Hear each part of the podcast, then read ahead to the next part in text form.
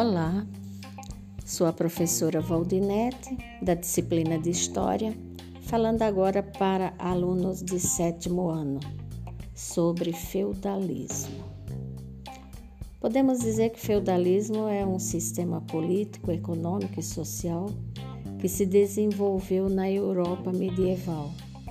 Havia uma relação entre o rei e os nobres que firmavam um acordo de troca de terra, no caso o feudo, por fidelidade.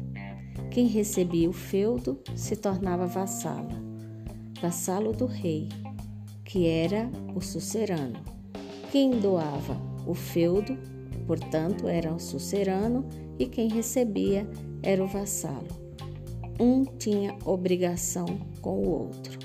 Dentre as características do feudalismo, portanto, existe, primeiro, a dependência e a fidelidade, segundo, poder político descentralizado, terceiro, predomínio do cristianismo, quarto, produção econômica voltada para a subsistência. Quase podemos dizer que o feudo ele era autossuficiente.